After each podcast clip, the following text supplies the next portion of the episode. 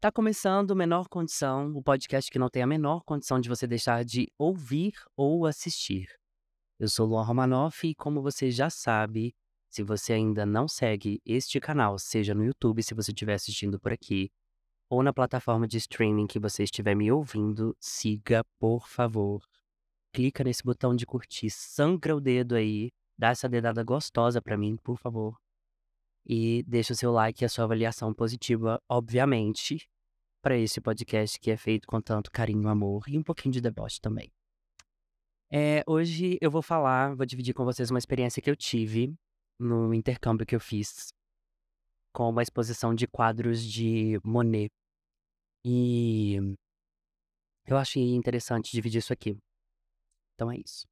Em 2017 eu fui para Vancouver e aí eu fiz um intercâmbio e apesar do tempo curto que eu fiquei lá, é, aconteceram muitas coisas que foram decisivas e marcantes na minha vida. Se eu pudesse dividir minha vida em dois momentos, eu acredito que a divisão desse tempo seria esse intercâmbio para Vancouver. E dentro do tempo que eu fiquei lá, o museu chama Vancouver Art Gallery, era alguma coisa assim, não lembro certo o nome agora. Tava para poder fazer ter a inauguração de uma exposição de quadros de Monet. E aí, né, qual a condição de eu estar viajando para fora, fazendo intercâmbio e ter uma exposição de quadros de Monet? A menor condição, né? Menor condição. E aí, é, teve a inauguração dessa exposição. E aí eu fui junto com um amigo que eu tinha feito lá para poder ver essa exposição dos quadros de Monet. Eu não tenho conhecimento técnico de arte, eu não sei avaliar as coisas de uma maneira técnica que consiga é, determinar valor, explicar qual foi o conceito usado, apesar de entender as coisas muito superficialmente, mas eu não tenho esse poder técnico para poder fazer isso. Então vai muito mais de um feeling, de um sentimento que determinada obra me causa do que propriamente uma análise técnica, né? Que é o que eu acho que a arte tem que ser. E em um dado momento lá, eu não sei se eu fiz uma rota que não era a propícia de fazer para poder analisar os quadros, mas eu lembro que em determinado momento eu estava de frente para uma parede e tinha dois quadros assim, um opostos ao outro, que com certeza foram colocados naquela disposição propositalmente. E um quadro era muito lindo, era um quadro de um jardim muito florido, era um quadro solar, era um quadro que literalmente dava vontade de você tar, estar naquele jardim. E tinha um laguinho e uma água e reflexos de coisas nessa água e muito colorido, muitas flores e muito Monet, né, na sua parte colorida. E era um quadro que tinha, enquanto eu via, ele me dava uma sensação muito gostosa, assim, de nossa, que, que delícia deve ser. Se isso foi um lugar que ele pintou, devia ser um lugar muito gostoso, né? Se foi um lugar idealizado também, ele idealizou isso num lugar de paz, de, de,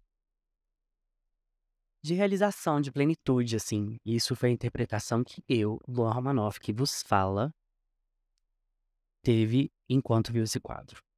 Do outro lado, tinha um quadro escuro, mas um quadro escuro, um quadro. Não vou falar que ele era feio, que eu acho que não cabe dizer isso, mas não era um quadro que me trazia a mesma sensação que o quadro florido, colorido e solar me trazia. Era um quadro muito escuro, tinha poucas variações de cores. Na verdade, ele tinha variações de preto, cinza e branco. Mas era um quadro que trazia uma aparência muito encardida, assim, turva. E ele não tinha jardins, ele não tinha flores. Ele era um quadro que aparentava ter sido feito numa tarde chuvosa de um tempo, de um tempo extremamente nublado. E tinha uma torre, uma coisa muito estranha, assim.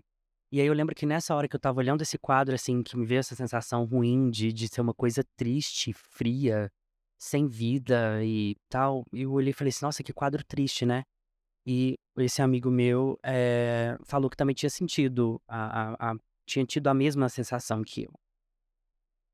E aí eu continuei a ver a, a, a exposição dos quadros e em determinado momento é, que eu consegui encontrar né, a linha cronológica em que a sugestão de se ver os quadros tinha sido feita, eh, tinha também uma linha cronológica da vida de Monet. E foi uma vida pautada com muitas desgraças, assim, não tem outra palavra. Não tem outra palavra pra poder dizer, é desgraças, assim. Perdeu filha, perdeu esposa, eh, muita coisa ruim tinha acontecido, tinha sido acometido por várias pestes, por várias várias situações, e uma delas foi que, em determinado momento da vida, Monet teve catarata. E como a gente tá falando, né, de séculos passados, eu não sei precisar agora se do século XVII ou XVI, me perdoem os amantes da arte e que sabem essa data mais precisamente do que eu, mas como eu já disse aqui, eu não sou especialista nesse nesse caso, e aqui eu tô dividindo uma experiência pessoal. E aí, eh, ele foi acometido por essa catarata e a catarata tomou conta do olho dele, assim, muito forte. E aí, quando eu fui lendo aquilo tudo e fui vendo, assim, as coisas que ele passou, todas as coisas que ele perdeu, né, na verdade, e ainda assim ele foi eh, continuou a fazer a arte dele, ele continuou a pintar. Numa parede estava escrita uma frase que eu não vou lembrar agora quem disse, mas estava escrito lá que, em determinado momento da vida, Monet passou a pintar assim como Beethoven passou a compor. E aí, quando eu vi aquela frase, eu fiquei analisando, eu falei: "Gente, agora eu tô entendendo o porquê dos quadros escuros", porque no decorrer da da da exposição tinham outros quadros que traziam também aquele mesmo sentimento, aquela mes a mesma sensação que o quadro da torre cinza e blá-blá-blá que eu falei aqui me trazia. Porque a catarata estava tomando conta do olho dele. E aí, nessa hora, eu fiquei sentado em um banco que tinha lá dentro do museu, assim, cercado pelos quadros que estavam lá, numa situação muito privilegiada, né. Estava no intercâmbio em Vancouver, vendo quadros de Monet. E eu fiquei analisando sobre como isso interferiu na arte de Monet, né.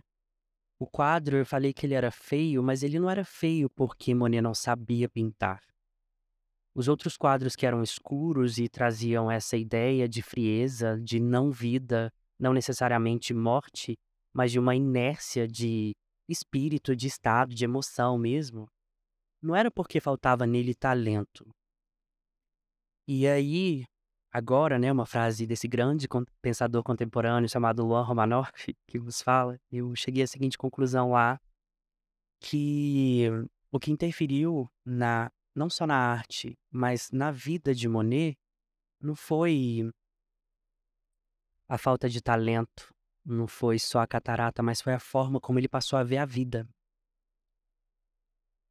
E isso me tocou de uma maneira muito forte, assim, porque muitas vezes a gente, né, tomado por situações que a gente vive, seja em trabalho, seja em questão pessoal, seja em questão afetiva, seja em questão de relacionamentos, eh, seja em expectativas que a gente cria e elas se frustram, ou seja na falta de perspectiva aqui também, né, que eu acho que a frustração, que é inversamente proporcional à à expectativa que a gente cria nas coisas, nos atrapalha, às vezes interfere no modo como a gente vive e na maneira como a gente se vê. E esses 2 quadros me serviram como, literalmente, uma ilustração disso. De que às vezes a gente não vai se sentir como um quadro vivo, cheio de cores, flores, reflexos e coisas solares. E às vezes a gente vai se sentir como uma torre fria numa tarde super nublada e sem vida. Só que eu acho, e aqui realmente é um achismo, é uma uma opinião, você pode concordar ou não que o que vai interferir sobre isso ser momento, ser uma fase ou ser um determinante de uma coisa perpétua na vida da gente é a maneira como a gente se vê. Sobre as situações, sobre as pessoas, sobre aquilo que a gente cria, sobre aquilo que a gente pensa e sobre como a gente também tenta lidar, né, com essas frustrações. Em vários momentos da minha vida eu me senti como um quadro escuro de Monet. Mas em muitos momentos também eu me senti como um quadro florido, sabe? Eh, enfim. É isso. que a gente possa ter um tempo pra gente refletir se a maneira como a gente tá vendo a vida tá interferindo em como a gente está, ou se ela tá determinando quem a gente é. Enfim, é isso. Eh, eu espero que esse episódio te toque da maneira que o episódio na vida real me tocou. E se você não segue o podcast, seja no canal no YouTube ou seja nesse canal de streaming que você tá ouvindo a gente, segue. Manda para o amiguinho, pra amiguinha, pra amiguinhe, pra quem você gosta ou pra quem você também não gosta, que você acha que merece escutar isso. Deixa o seu like e manda pra mim no inbox do arroba Menor Condição Podcast, que tá no Instagram, tanto na descrição desse vídeo ou desse episódio, se você estiver assistindo ou ouvi ou ouvindo, vai tá vai ter o link de na descrição para o Linktree que vai te direcionar para as outras redes sociais do podcast. É isso, gente. Eu sou o Luan Romanoff e esse é o Menor Condição, podcast que não tem a menor condição de você deixar de ouvir, ou assistir, ou indicar, ou seguir, ou curtir, ou qualquer outro verbo que nos engaje e nos valorize. Tá bem? Então tá bem. Um beijo e até semana que vem.